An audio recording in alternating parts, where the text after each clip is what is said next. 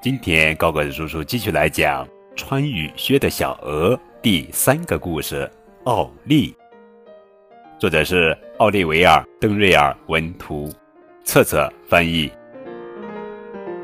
这是奥利，奥利待在蛋里，他不想出去。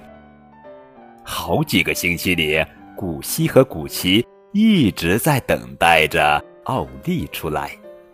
奥利说：“我不想出去。”他一会儿滚到左边，一会儿滚到右边，一会儿用脑袋倒立，一会儿藏进稻草里。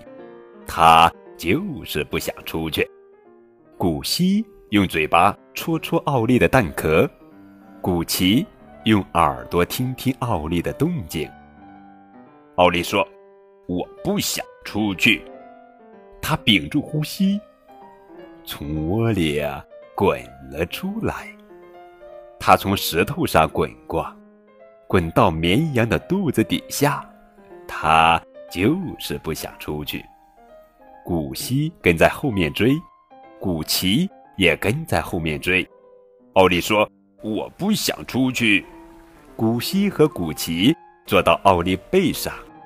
古希说：“别出来了。”古奇说：“别出来啦！”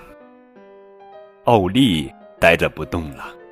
就在这时，他的蛋壳裂了。